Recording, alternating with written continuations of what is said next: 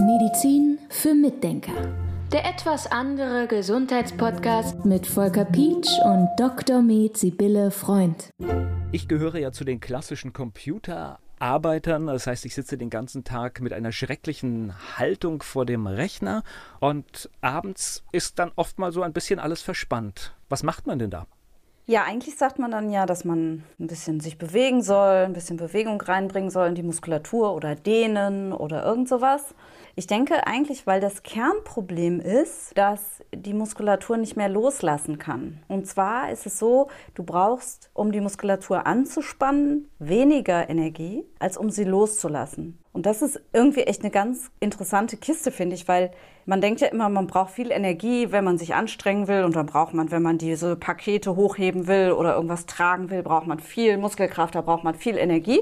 Aber das Verrückte ist wirklich, du brauchst zum Entspannen mehr Energie als zum Anspannen. Und das ist dann auch die Erklärung dafür, dass du abends, wenn du viel gesessen hast und die Muskulatur nicht loslassen kannst, eben Verspannungen hast. Ich meine, vorneweg muss man schieben, man sollte wahrscheinlich bei jeder Form von Arbeit auf die richtige Haltung achten. Das ist aber, sage ich mal, immer so der beste Fall, den man sich vorstellt, der dann irgendwie bei Problemen, die man löst, dann auch irgendwann schnell vergessen ist, weil man dann trotzdem, zumindest ich, mich rumlümmel.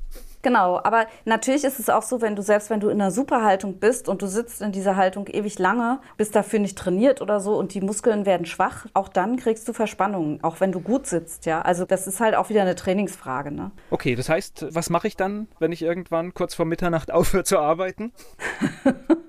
Wahrscheinlich legst du dich dann ins Bett und hast dann Verspannungen im Bett auch noch, nehme ich an, weil du die Muskulatur ja. eben nicht loslassen kannst, ja, ne? Auch wenn man krank ist, hat man ja häufig so verspannte Muskeln. Das kann natürlich noch andere Ursachen haben, aber das Loslassen der Muskulatur ist halt immer das Problem und dann musst du eben Mikronährstoffe zuführen. Also entweder natürlich der erste Punkt ist, du hast weniger Stress und weniger Anspannung und kannst dich häufiger ausruhen. So, das ist die Ursache des Problems Verspannung unter anderem eben dieser Stress, diese Überlastung, die wir ganz oft haben, oder Fehlbelastung von Muskulatur, die dann eben so zuzieht, dass sie nicht mehr gelöst werden kann.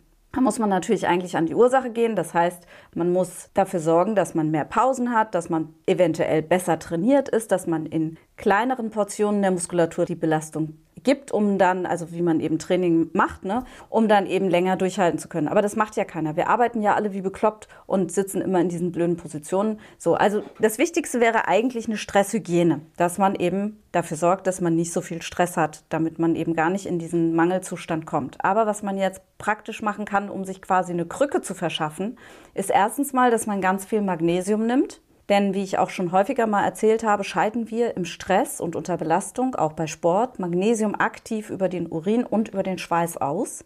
Das heißt also, wenn man Stress hat, hat man in den meisten Fällen Magnesiummangel, sehr häufig auch Kaliummangel. Die können beide auch zu Muskelverspannungen führen, wenn die beide fehlen.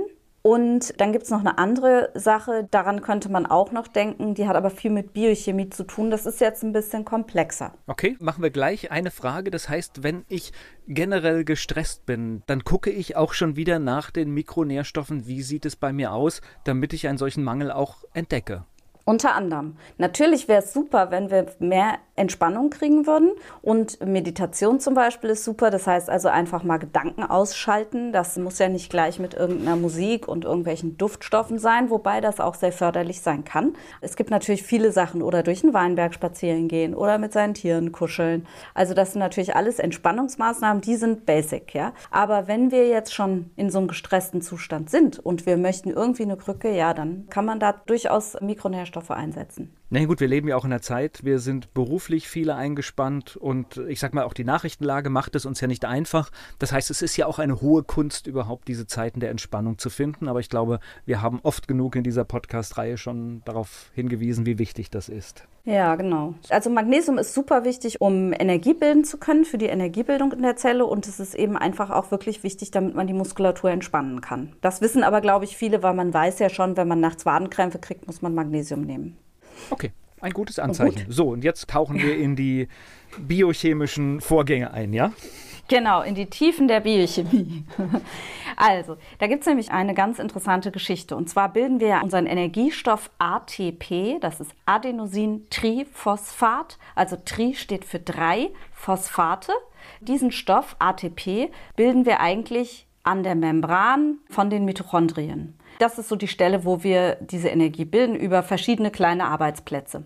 Wenn jetzt aber diese Mitochondrien überlastet sind und das nicht mehr schaffen, weil sie einfach zu gestresst sind, dann fängt der Körper an und bildet ATP auf einem anderen Weg, nämlich indem er außerhalb der Mitochondrien, also einfach im ganz normalen Zytosolbereich, sagt man der Zelle, also wo man denkt, da wäre nichts, was so weiß aussieht in der Zelle, was aussieht, als wäre da nur Flüssigkeit, was aber auch nicht stimmt.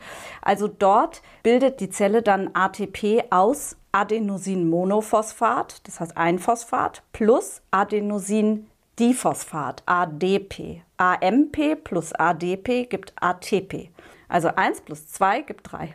Dieses Adenosintriphosphat wird wieder verwendet als Energieträger. Jetzt passiert aber Folgendes. Bei dieser Art der Herstellung geht ein Adenosin verloren und geht einfach aus der Zelle raus. Das ist dann weg. Das geht verloren. Und wenn wir das dauernd machen, verlieren wir dauernd Adenosin. Und um das wieder aufzubauen, brauchen wir einen Zucker, der Ribose heißt, D-Ribose. Und diese Ribose die kann der Körper selbst herstellen. Das dauert aber etwa eine Woche, bis er seine Speicher wieder aufgefüllt hat. Das heißt, wenn wir Dauerstress haben und wir bilden unsere Energie dauernd durch einfach 1 plus 2 ist 3 und nicht an der Mitochondrienmembran, wo es hingehört, dann kommen wir nicht mehr hinterher. Wir schaffen es nicht mehr, diese Ribose zu bilden als Grundlage für die Adenosinproduktion, sodass wir genug Stoff haben, um Energie zu bilden.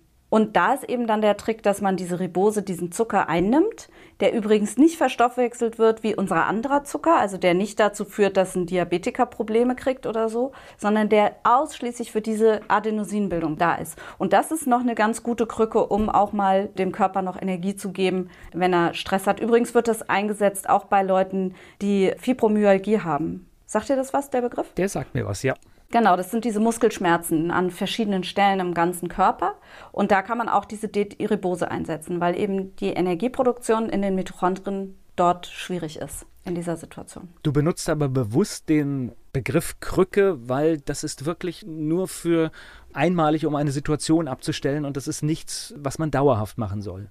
Ja, das ist eigentlich blöd, das dauerhaft zu machen, weil besser wäre es natürlich, man stellt sein Leben so ein, dass man sich wohlfühlt. Und ich hatte heute, es war so lustig, ich hatte heute gerade ein Gespräch mit einer Patientin, die Migräne hat aufgrund des Stresses, den sie hat. Und sie auch sagt, meine ganze Muskulatur ist zu. Ich habe dauernd Muskelverspannung. Und dann habe ich ihr das erklärt und sie sollten dafür sorgen, dass sie sich mehr entspannen können. Und dann sagt sie, das ist gut, dass Sie mir das so sagen. Dann habe ich mehr Druck, dass ich mich entspannen muss.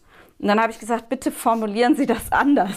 Das ist, bitte. Nicht, das ist nicht hilfreich, diese Formulierung. Das, genau, ja. Jetzt dann entspann gesagt, dich mal. genau, das sagt einer meiner Trainer übrigens für die Pferde. Entspannung jetzt, zack, zack. Aber flott, ne? Ja, ja das ist ganz ähm, spannend. Kleiner Hinweis, das Schöne an einem Podcast ist, man kann drei, vier Minuten zurückgehen und kann sich das alles nochmal anhören, weil ich glaube, jetzt gerade bei diesen biochemischen Vorgängen, die Schilderung, ist es sehr nützlich, das nochmal zu machen. Ja, das kann man gerne machen. ich habe es versucht, so einfach wie möglich darzustellen. Ich finde es halt immer spannend, wenn man genauer weiß, was da passiert. Es gibt so viele Aussagen von Therapeuten, sage ich mal, die dann sagen, ja, das ist gut für die Leber. Und dann frage ich mich ja immer, warum? Oder das ist gut für die Energie, ja, warum? und deshalb, mir ist es wichtig, dass ich dafür eine Erklärung habe und deshalb versuche ich die auch zu liefern. Medizin für Mitdenker der etwas andere Gesundheitspodcast mit Volker Pietsch und Dr. Med Sibylle Freund.